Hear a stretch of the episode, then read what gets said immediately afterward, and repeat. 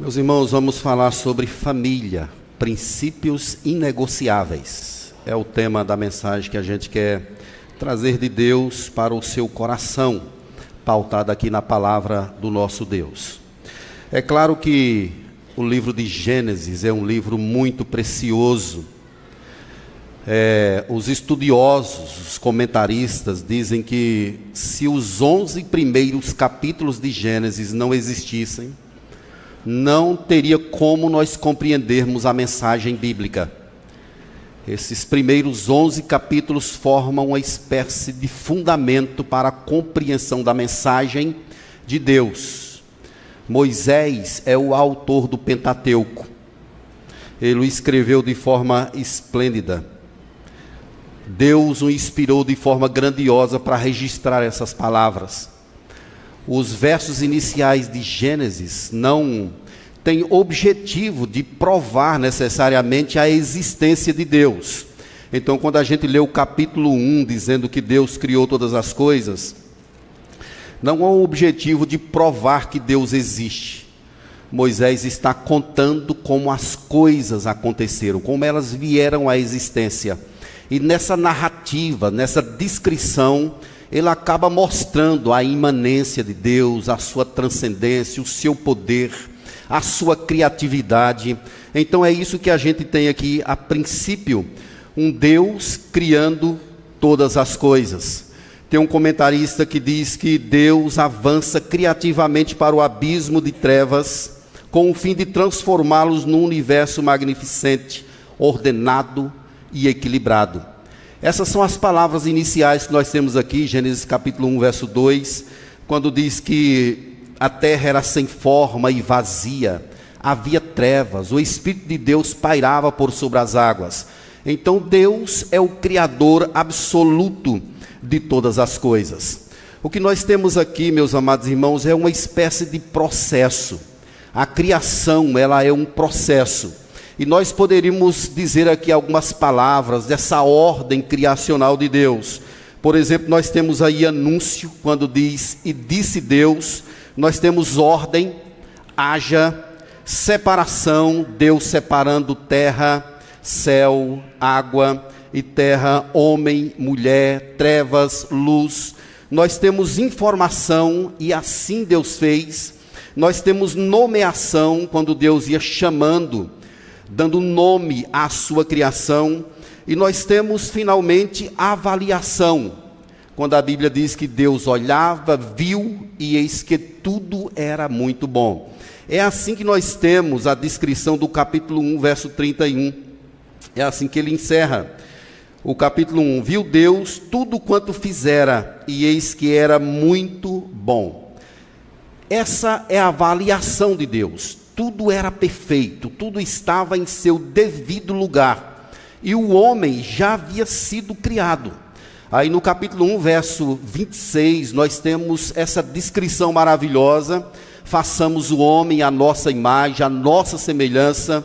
Então Deus, ele cria o homem. Mas então por que que no capítulo 2 começa novamente essa descrição, essa narrativa a respeito da criação do homem e da mulher? É exatamente porque esse é o ápice da criação. E Moisés separou um capítulo inteiro para descrever como isso aconteceu. Nós temos, por exemplo, o capítulo 1, verso 1 de Gênesis, no princípio criou Deus os céus e a terra, e agora Moisés ele vai explicar como foi esse processo. Essa o capítulo 2 tem essa mesma conotação de explicar detalhadamente como foi o processo da criação de Deus. Então, meus queridos, Deus cria o homem e coloca em um jardim, um jardim chamado Éden. Éden é uma região geográfica maior do que o jardim. Então, dentro do Éden, Deus cria um jardim. O Éden é um templo. Isso vai ser prefigurado mais na frente no tabernáculo. Então, o que Deus está fazendo é dentro de um espaço geográfico, criando um templo. Esse é o lugar de adoração. A presença de Deus estava ali constantemente naquele lugar. é um local onde o homem está habitando com a sua mulher e é o lugar onde eles adoram a Deus. E eles recebem uma incumbência: era cuidar daquele lugar e cultivá-lo. Então, mesmo antes da queda, nós percebemos aqui que já existia o trabalho. O homem estava lá cuidando, cultivando o jardim. Eles teriam essa incumbência também de não permitir que o mal entrasse ali, como eles permitiram que entrasse posteriormente a serpente. Então, a palavra é, Éden, ela significa prazer, deleite, e jardim significa cercado. Então, Deus tem uma região ou um local geográfico que é prazer, deleite, e ele faz ali um cercado ou um jardim onde ele coloca o homem e a mulher. Nesse jardim tem diversas árvores, é muito frutífero, tem um rio e quatro braços desse rio, é, simbolizando aí vida plena, total, para a criação de Deus. Mas tem ali uma árvore da vida, que é um símbolo sacramental. A árvore da vida é um símbolo sacramental. Essa árvore, ela vai ser vista outra vez em Apocalipse. Apocalipse vai falar sobre ela na Nova Jerusalém e ela é exatamente o símbolo presente da vida em abundância. Apocalipse 22, verso 2: No meio da sua praça, de uma outra mais do rio, está a árvore da vida, que produz doze frutos, dando o seu fruto de mês em mês, e as folhas das árvores são para a cura dos povos. É claro que isso aqui é uma linguagem figurada, que está mostrando a abundância de vida por causa da presença dessa árvore. Então, ela estando lá no jardim que Deus criou, ela significa também essa vida e essa vida em abundância. Mas tem uma outra árvore, que é chamada de árvore de conhecimento do bem e do mal. Ela está lá também. Ela é um teste do Criador para Adão e Eva. Aqueles que cuidavam do cenário ou do templo passariam por esse teste. Lá está a árvore, a ordem de Deus é para que eles não comam, para que eles não se apropriem. Para permanecer no templo, precisava ter fé no Criador, precisava confiar no Criador. E pegar e se apropriar daquilo que Deus proibiu, era uma espécie de declaração de independência, de criação do seu próprio caminho, da sua própria forma, do seu próprio jeito. E foi exatamente nisso que o homem e a mulher acabaram caindo. Entraram numa espécie de autonomia e se perderam completamente. O fato, meus irmãos, é que nós temos aqui no capítulo 2 a formação da família. Eles estão em um jardim, um cenário maravilhoso.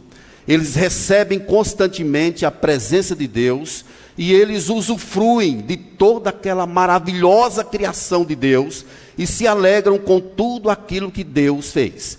Eles estão em um estado de inocência absoluta, eles não conhecem o mal, não existe pecado, mas se você me perguntar, eu não vou saber porque que Deus colocou essa disposição neles para pecar ou não pecar. O fato é que Deus colocou nesse casal essa disposição para escolher pecar ou não pecar.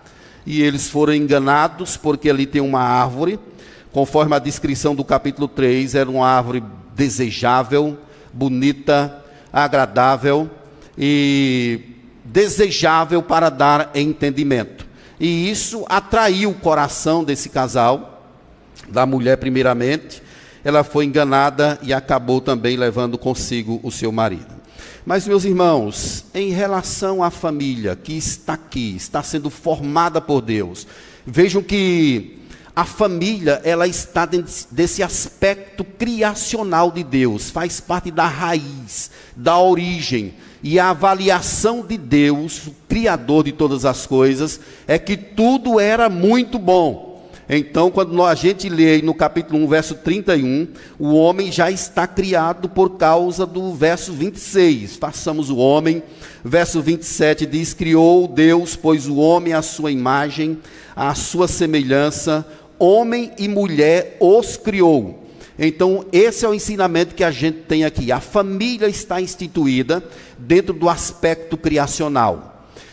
E quais são as questões, então, inegociáveis que a gente tem aqui na palavra do Senhor para nós entendermos essa hora? Primeiramente, é que Deus planejou e instituiu a família. Deus, ele planejou, entrou dentro do propósito de Deus, aprove a Deus planejar e instituir a família. Tudo que Deus viu era muito bom, mas vejam a figura do verso 18: disse mais o Senhor Deus: Não é bom que o homem esteja só. Não é bom que o homem esteja só. Então Moisés está detalhando como foi a criação e Deus detecta algo que não é bom. A expressão aqui é que há algo que é incompatível com o plano original de Deus. Qual é o plano de Deus? É que eles deveriam ser fecundos, multiplicar, encher a terra. Mas o homem sozinho não tinha como ele fazer isso. Então Deus percebeu uma espécie não de falha, mas de inadequação. Dentro do plano de Deus já tinha essa intencionalidade de criar a mulher. Então veja a intenção de Deus: far-lhe-ei uma auxiliadora que lhe seja idônea. A palavra auxiliadora é a palavra hebraica ezer, e ela significa ajuda, socorro. É isso que significa a palavra auxiliadora. E o próprio Deus aplica essa terminologia a ele próprio, quando ele chama a si mesmo de o nosso auxílio. Eleva os olhos para os montes, de onde me virá o socorro ou o auxílio? É a mesma palavra Ezer que está colocada aqui, que ele chamou a mulher de auxiliadora. Aqui tem mistérios maravilhosos, meus irmãos. Deus cria e agora não havia mais inadequação. O homem estaria completo, agora, juntamente com a sua esposa, para levar adiante, para fazer prosseguir o projeto criacional de Deus de multiplicação intencional para a glória do Senhor. Um comentarista chamado John MacArthur, ele diz que é, sem alguém para complementá-lo, ele estava incompleto para cumprir a tarefa de multiplicar-se. É isso que estava acontecendo com Adão. Ele estaria incompleto. Deus chama a mulher de auxiliadora e chama também de idônea. E a palavra idônea significa igualdade ou correspondente a. Então a gente já percebe aqui, meus irmãos, que não há uma diferença de valor entre homens e mulheres. Ambos são iguais em pessoalidade e valor para Deus. Homem e mulher são criados à imagem e semelhança de Deus. O verso 27 do capítulo 1 declara isso: Homem e mulher os criou. Então não há uma diferença. O Criador não estabeleceu que o homem seria superior à mulher.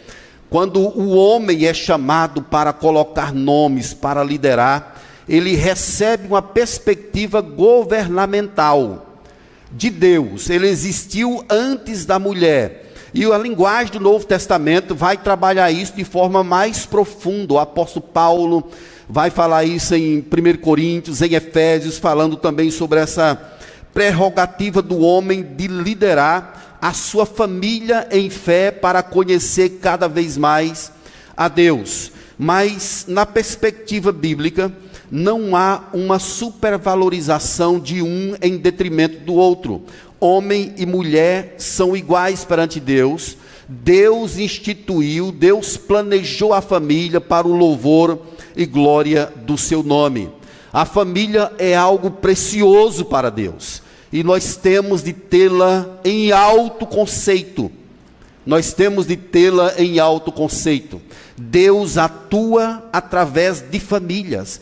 É só nós observarmos a estruturação bíblica do Antigo Testamento e a gente vai ver Deus chamando famílias, convocando famílias, abençoando essas famílias e usando usando-as para a glória do seu santo nome. Deus tem a família no mais alto padrão e nós devemos ter zelo por aquilo que Deus planejou, por aquilo que Deus instituiu. A família não é uma invenção humana, não nasceu a partir de um projeto social. A família nasceu por causa de uma intenção direta do Senhor nosso Deus, e ele fez isso com propósitos eternos estabelecidos. É claro, meus irmãos, que a família está em crise. Nós vemos isso socialmente falando de forma cada vez mais acentuada e aprofundada. E as coisas caminham de mal a pior. Não se sabe onde isso vai parar. Mas o fato é que a cada dia a família está sendo surrupiada. Ela está sendo a cada dia maltratada. Cada vez mais os casamentos estão em crise, filhos que não consideram seus pais, pais que não consideram seus filhos, as, as famílias estão sendo atacadas em todos os sentidos, meus irmãos, mas nós devemos considerar esse aspecto que ela está no ato criacional de Deus, Deus a valoriza, Deus a planejou, Deus a instituiu, e nós devemos também dar valor a esta instituição. Queridos, ao homem ao homem foi incumbido por Deus a tarefa de cuidar da sua família, de pastorear a sua família. O homem recebe essa responsabilidade diante de Deus, de conduzir a sua família à fé no Criador, à fé nas Escrituras, de forma, meus irmãos, que a mulher recebe esse papel de auxiliar, de ajudadora, aquela que socorre, mas a responsabilidade primária é do homem.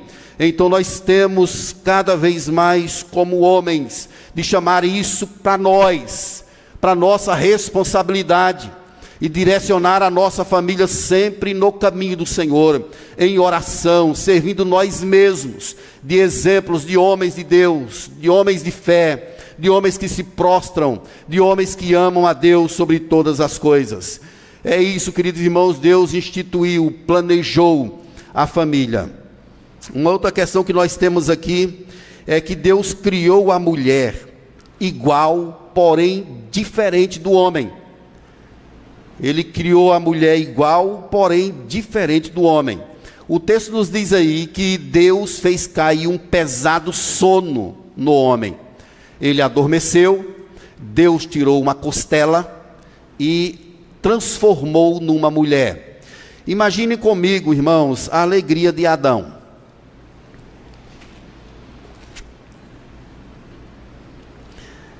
Em toda a criatura, a criação, não tinha nada compatível a ele. Mas Adão, ele recebe uma espécie de anestesia geral. Deus então tira uma costela, transforma numa mulher.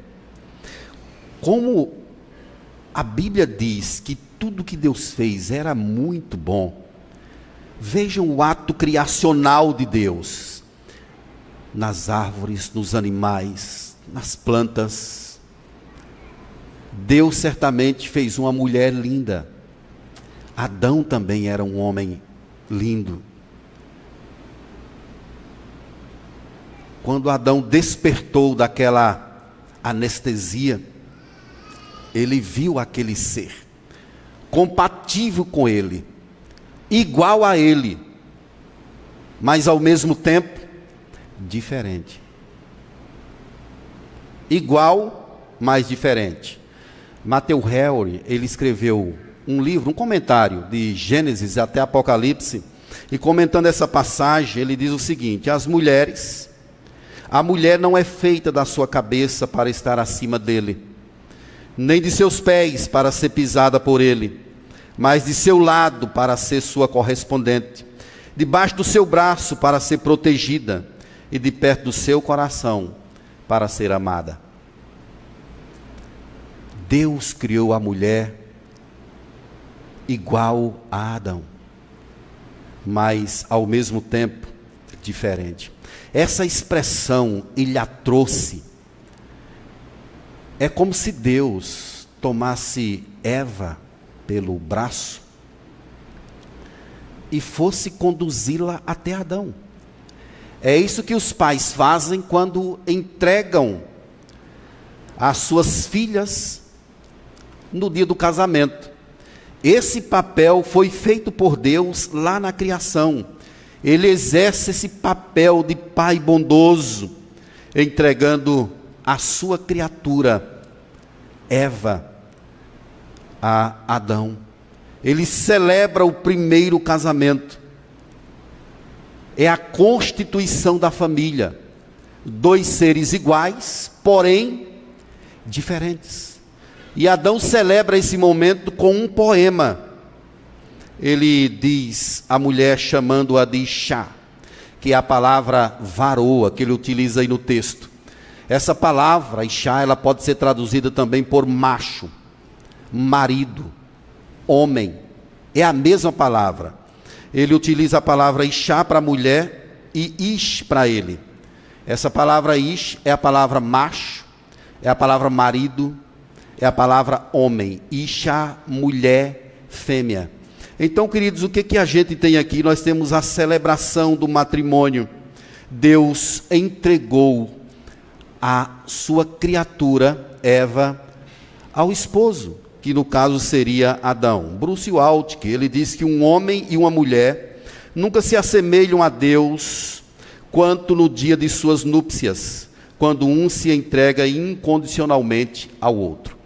Então, queridos, no dia do casamento, no dia das núpcias, aquele ato representativo é exatamente o ato que Deus fez, que Cristo fez.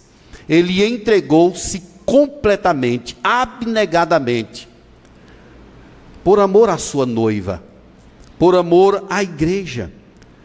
Quando o homem e a mulher se entregam dessa forma, ele está representando. Então, o que é o casamento? O casamento é um ato representativo. Ele não é sobre nós. Ele é sobre o relacionamento de Deus com a sua igreja é sobre o relacionamento de Jesus Cristo com a sua noiva, que é a igreja. A mulher complementou o homem naquilo que ele faltava, que lhe faltava. Isso por um ato de Deus, por uma graça de Deus, por uma intervenção de Deus. Isso é que é algo maravilhoso, meus irmãos. Existe um negócio chamado de feminismo, que é exatamente uma distorção da Escritura. Nós não devemos ser contra a ascensão feminina, o acesso da mulher a direitos daquilo que lhes são cabíveis, próprios. Mas, biblicamente falando, não há uma briga entre gêneros, não há uma sobreposição de um em detrimento do outro. Deus criou dois seres absolutamente iguais em personalidade e valor, porém com papéis diferentes. Diferentes e exatamente o exercício destes papéis trariam, com, traria complementaridade no que diz respeito à instituição e prosseguimento da família para a glória de Deus não precisamos lidar pela estrada do machismo, do autoritarismo. Também não precisamos lidar ou tramitar pelo lado do feminismo, da briga de gênero. O que Deus criou é um macho e também uma fêmea, um homem e uma mulher. Esses dois seres, segundo a palavra de Deus, se complementam e ambos, através da instituição da conjugalidade, representam o relacionamento de Jesus com a sua igreja. É por isso, queridos, que nós devemos primar sempre pelo estilo, pela direção da palavra de Deus. Você quer ser feliz na família, no casamento, não vá atrás dos conceitos humanistas, sociais. O nosso caderno, a nossa única regra de fé e prática é a palavra de Deus. É nela que nós devemos nos agarrar. É dela que devemos tirar a indicação para a nossa felicidade plena. Tudo fora das Escrituras é amplamente inseguro. Só há segurança nas palavras de vida eterna. Você está com problema no casamento. Onde é que você tem procurado ajuda? Busque em Deus, no princípio da criação. Deus está mostrando aqui o que, que você deve fazer, qual é o seu papel. O homem e a mulher. O que, que você deve fazer para melhorar a sua família? Para viver a, sua família de forma tel-referente, focada em Deus, que honra a Deus, que glorifica ao Senhor. Adão recebe a sua esposa e ele recebe também a incumbência de conduzi-la para a glória do Senhor. Isso aqui, meus irmãos, está tipificado o próprio papel da Trindade de Deus. A Trindade, ela vive um, uma unidade plena, absoluta, perfeita. Deus Pai, Deus Filho e Deus Espírito Santo. Mas na economia da Trindade existem papéis diferentes. Existe um só Deus, mas ele subsiste em três pessoas: o Pai, o Filho e o Espírito Santo. O Pai planeja, o Filho vem e morre em nosso lugar, o Espírito Santo aplica Jesus em nosso coração, mas finalmente nós não temos três deuses, temos um só. Então, a palavra, quando diz aqui uma só carne, osso dos meus ossos, ele está dizendo exatamente essa perspectiva da unidade que há na Trindade, que deve haver também no casamento. Então, há uma complementaridade. Queridos, cada vez mais os divórcios se acentuam. E infelizmente na igreja. John Piper, em seu livro Casamento Temporário, ele diz uma frase que é interessante. Toda vez que um cristão se divorcia, é como se Satanás desse um tapa na cara de Deus e dissesse assim: Olha, a sua criação não é tão perfeita. nós temos de observar os princípios da palavra de Deus, irmãos. Não vamos seguir o curso desse mundo, não vamos seguir a estrada dos homens que não conhecem a Deus. Vamos observar os princípios de Deus para a nossa vida. Se você já passou por um divórcio, honre a Deus agora nesse tempo presente. Louve ao Senhor. Você que está casado e de repente fala em divórcio, eu quero alertar você que todo casal que vive falando em divórcio, um dia divorcia de verdade. Tem palavras que a gente precisa excluir do nosso vocabulário. E divórcio é uma delas. Exclua da sua vida, exclua da sua boca, do seu pensamento. Os jovens que pensam em casar, vocês que estão aqui, jovens que estão namorando, que pensam em casar, Lembrem-se que casamento é algo sério diante de Deus. E ele é feito para durar enquanto existe vida entre os cônjuges. É feito para durar para sempre. Então cuide-se. Por que, que as pessoas divorciam então? Por causa da dureza do coração. É por isso que acontece isso. Por que, que nós, os homens, divorciam-se? Por causa que esquecem de obedecer aos princípios da palavra de Deus. Então você que está casado, valorize o seu cônjuge, ame o seu cônjuge, conduza-o cada vez mais, encorajando, animando e seguindo sempre os princípios elementares da palavra de Deus. Uma última questão que a gente vê nesse texto, queridos, é que a família ela existe para cumprir os propósitos de Deus. A família não existe para nos beneficiar primariamente, ela existe para a glória de Deus. É isso que Moisés retrata aí, dos versos 24 e 25. O propósito fundamental da família é glorificar finalmente a pessoa do próprio Criador, através dos nossos atos, da nossa devoção, do nosso coração que o ama acima de todas as coisas. Então, Deus tem propósitos estabelecidos para cada detalhe da criação, para cada ato, inclusive para o casamento que ele celebra. A forma como Deus faz as coisas, queridos irmãos, aqui estabelece, corrige culturas sobre prioridades entre vínculos é, procriativos e maritais.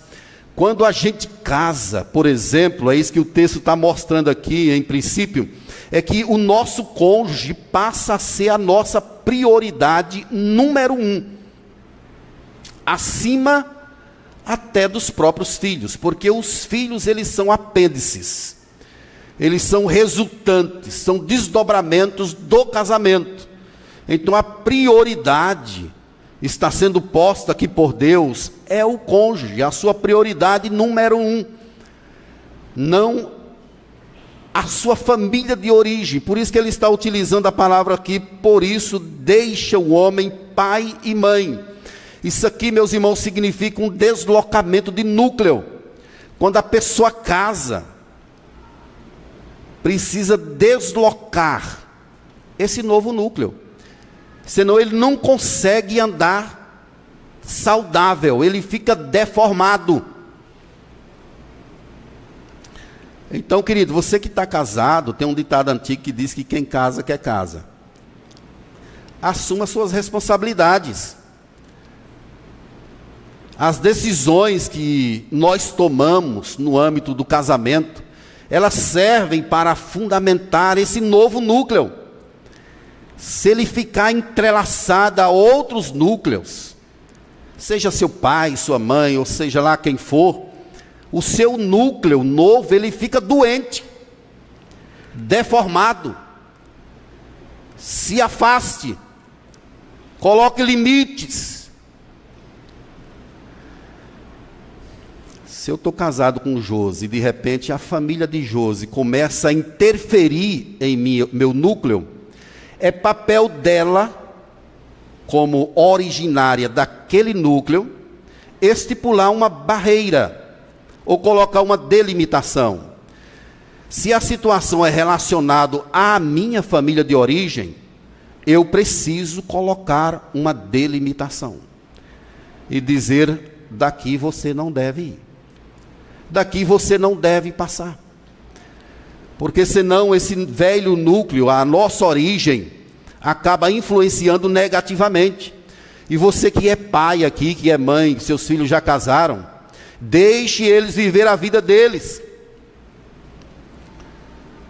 Não fique dando pitaco. Não fique intervindo, a não ser que seja algo que você precisa intervir como pai, como mãe. Mas do contrário, deixe-os viver esse novo núcleo para a glória de Deus. Você já criou seus filhos? Já. Não queira criar seus netos, em nome de Jesus. Eu espero que Deus me dê graça para quando os meus vierem, eu me mantenha no meu lugar. Mas cada um precisa assumir essa responsabilidade diante de Deus. Deixar é isso. Não é um afastamento no sentido maldoso, no sentido de agora não preciso mais de você, agora já tenho a minha própria vida. Isso é uma independência insana, mas é um afastamento no sentido de que deixe eu viver essa nova experiência, acertando, errando, mas glorificando o nome do Senhor por isso. Tem pais que simplesmente não deixam seus filhos seguirem a vida como casados. Então, de onde vier essa intervenção, a família, a pessoa precisa ir lá e ter uma conversa. Vai doer, vai ferir, mas precisa. Precisa, é saudável para que cresça com saúde. Então, o deixar significa crescer, avançar, amadurecer. É o corte do cordão umbilical que precisa ser feito para o bem de todos. Para o bem de todos e para a glória do Senhor. Isso é o que significa deixar. John Piper, citando ele mais uma vez, ele diz: deixar os pais e unir-se à esposa para formar uma nova união numa só carne, foi planejado desde o princípio para manifestar essa nova aliança. Cristo deixando seu Pai, tomando a igreja como sua noiva e ao curso da própria vida, unindo-se a ela em um único espírito para sempre. Isso é que é deixar. É um homem sacrificialmente deixando a sua família e entregando-se completamente a uma nova experiência que honra e que glorifica ao Senhor Jesus, que no final é o dono absoluto de todas as coisas. Isso aqui, meus irmãos, alude ao pacto de Deus. É um pacto que Deus tem de Jesus vir entregar sua vida pela sua noiva. Isso é um pacto federativo desde esse princípio criacional de Deus aqui.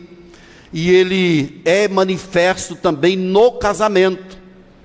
Ele é manifesto no casamento de diversas formas essa união pactual, essa graça de Deus que está posta no casamento, objetiva que o nome desse Deus Santo seja glorificado acima de todas as coisas. Os dois se tornam uma só carne. Isso significa que o casamento ele é monogâmico, uma só carne. Ele é monogâmico. Se ele seguir o padrão de Deus, ele precisa ser um casamento monogâmico. É claro que as culturas inventam as suas terminologias, os seus jeitos, os seus formatos, mas o casamento segundo Deus é monogâmico. Ele não é para ter interferência de uma terceira pessoa. Acontece às vezes isso por causa do pecado, por causa do mundo onde nós vivemos, o um mundo caído, por causa da dureza do nosso coração, pela mesma razão com que Eva, pela qual Eva cedeu à tentação, as pessoas ainda cedem hoje à tentação, mas em desobediência contumaz ao Criador. E sempre que isso acontece, o pecado, quando ele acontece no casamento, ele acaba tendo desdobramentos ele acaba desonrando a igreja, acaba desonrando o nome do Senhor Jesus Cristo, acaba desonrando a instituição maravilhosa que Deus criou. Jesus, mais uma vez, citando essa questão, Jesus foi arguido uma certa feita sobre o divórcio. Mateus registrou isso, Mateus 19, verso 3, que ele diz assim: Os fariseus perguntaram a ele: É lícito ao marido repudiar a sua mulher por qualquer motivo? E Jesus então responde citando exatamente essa passagem de Gênesis. Não tendes lido, ele respondeu, que o Criador desde o princípio, esse princípio é exatamente esse texto aqui de Gênesis, a criação, o ato criacional. Fez homem e mulher e disse: Por essa causa deixará pai e mãe, e se unirá a sua mulher, tornando-se os dois uma só carne de modo que já não são mais dois, porém uma só carne. Portanto, o que Deus ajuntou, não separe o homem. Casamento, irmãos, instituição familiar é um milagre. É um milagre. É um milagre você viver com a sua esposa e com seu esposo. Você já parou para pensar que você é uma pessoa chata? Sabe por que, que seu cônjuge te aguenta? Por causa do milagre de Deus. Timothy Keller, quando ele vai falar sobre o significado do casamento, na abertura do livro ele diz que nós somos incompatíveis. São dois pecadores, egoístas, chatos, cheios de direitos, querendo viver juntos, lutando para viver juntos. Isso é graça do Senhor, isso é milagre, uma só carne. Ela tem essa perspectiva do milagre de Deus. É Deus quem opera maravilhosamente em nosso coração. Sacrificialmente, como Jesus fez, nós representamos a Jesus também em nossa vida, em nosso casamento. Mas não pense que você é compatível. Não vai naquela onda lá do poeta que diz duas bandas de laranja que se juntam e fica tudo certinho. O negócio é complicado mesmo. É difícil, mas a graça do Senhor, a busca de Deus, o coração alinhado ao coração de Deus, quando eu renuncio a mim mesmo, dizendo assim: olha, não é para mim, não é por mim, é a glória de Deus que está aqui nesse negócio. As coisas vão assentando em meu coração e nós vamos tendo a nossa vida alinhada àquilo que Deus planejou para a minha vida e para a sua vida. Vejam que o texto diz que um e outro, homem e sua mulher, estavam nus e não se envergonhavam. Isso porque eles estavam no estado de completa inocência. Não tinha pecado. Mas quando o pecado entra no mundo, a nudez deles passa a ser uma espécie de símbolo de vergonha. E o primeiro ato deles é procurar uma forma para cobrir a nudez porque passou a ser um símbolo de vergonha e também de culpa. Eles estavam nus e não se envergonhavam. Então, queridos, eu queria dizer a você que Deus ele tem propósito eterno estabelecido para a família. Deus trabalha com famílias. Deus chama famílias para honrar o seu nome, e você, como homem, recebeu essa incumbência diante de Deus de conduzir a sua família para a glória dele. Quem deve chamar a esposa para orar é o homem. Quem deve chamar a esposa para ler a Bíblia, para servir ao Criador, é o homem quem tem essa responsabilidade. Você, homem, é o pastor do seu lar. Como é que estão seus filhos? o relacionamento entre vocês. E a mulher tem esse papel de auxílio, de ajudar, de estar perto. Deus vai cobrar mais do homem do que da mulher. Deus vai cobrar mais do homem. Você precisa ser macho no sentido literal que está escrito aqui a palavra do Senhor. Chamar a responsabilidade para você. E se for preciso morrer pela sua família, você precisa fazê-lo. É um chamado de Deus para você, para que você represente cabalmente aquilo que Deus planeja. E aqui, meus irmãos, algumas considerações para a gente concluir. Deus, ele foi infinitamente bondoso ao suprir as nossas deficiências. Não, queridos irmãos, é necessário estar casado para ser suprido por Deus. Não é esse o propósito do casamento. Mas se você está, isso significa que Deus ele foi maravilhoso, suprindo a necessidade do seu coração, te dando uma outra pessoa para você viver a vida. E isso é uma bênção de Deus. Mais uma vez eu repito isso, não é necessariamente a única forma que Deus faz para suprir os anseios e as necessidades do coração humano. Pode ser que tenham pessoas aqui que não foram chamadas para casar. Pode ser que tenham pessoas que não foram chamadas para isso. Paulo fala sobre isso. Isso não quer dizer que o seu coração não seja suprido, porque ele é suprido plenamente por Deus.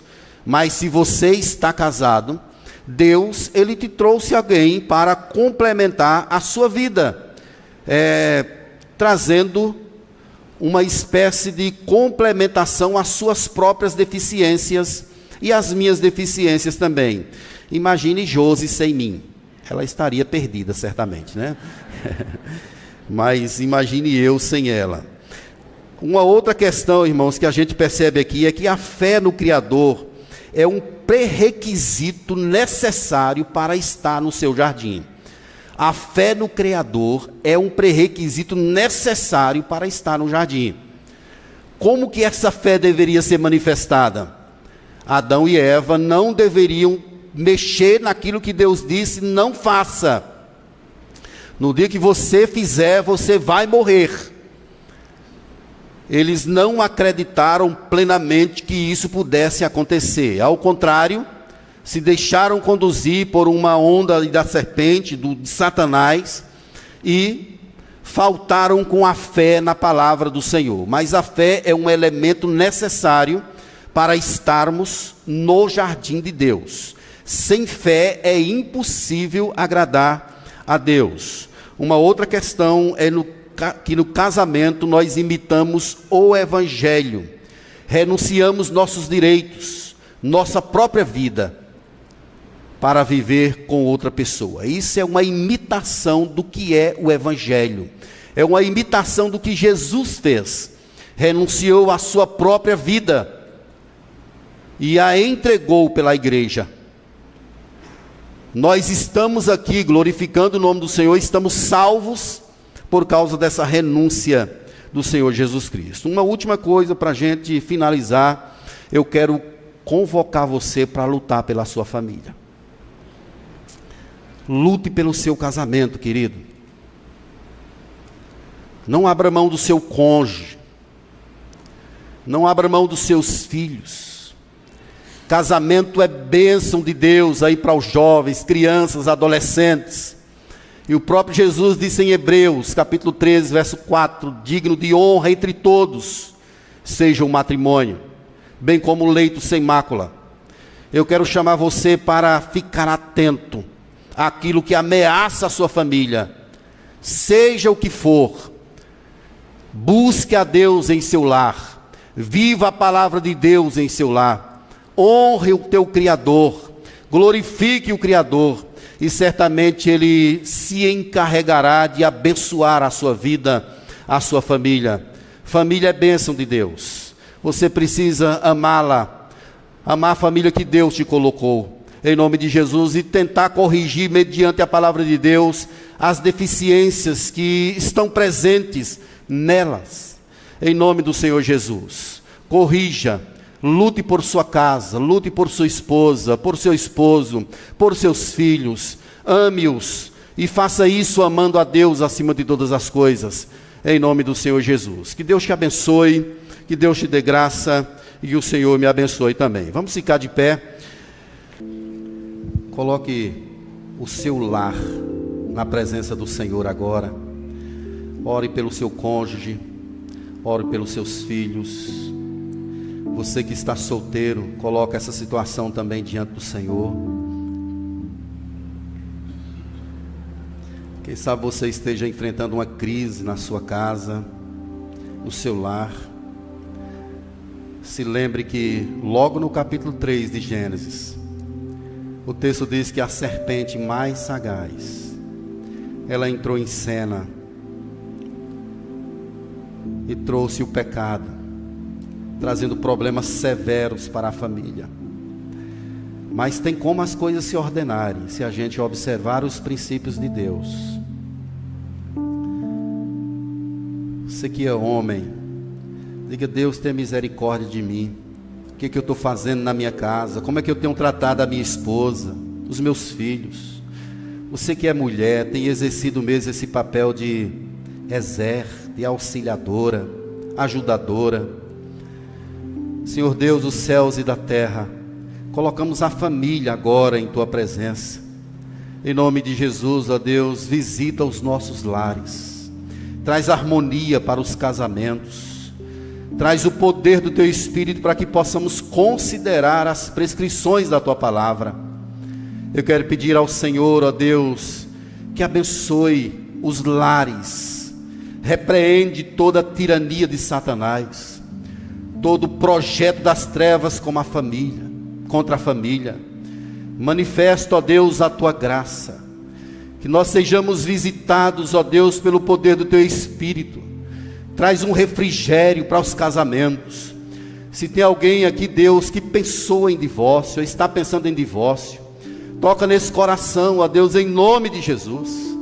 Traz essa pessoa a obediência ao Senhor, a obediência à tua palavra se há filhos aqui, relacionamentos ruins de filhos com os pais, de pais com seus filhos, coloca agora a tua mão, ó Deus, o poder do Senhor, que nós possamos servir a nossa casa, servindo ao Senhor. Ajude, ó Deus, abençoe as famílias aqui para a glória do teu nome. Abre portas e nos dê a graça, Deus, para conhecer cada vez mais a tua palavra. Não nos deixe ser guiado pelos ditames de uma sociedade caída adoecida, distante do Senhor, mas nos deixe ser guiados pelo padrão da tua palavra, pela Escritura, em nome do Senhor Jesus. Pedimos graça sobre as famílias para a glória do teu nome. Amém. Pode ficar de pé, queridos. E agora, que a graça e a paz de Jesus Cristo, o amor de Deus, o nosso Pai amado, que o poder do Espírito Santo repouse sobre nós. Igreja de Deus espalhada por toda a terra, agora e para sempre. Amém.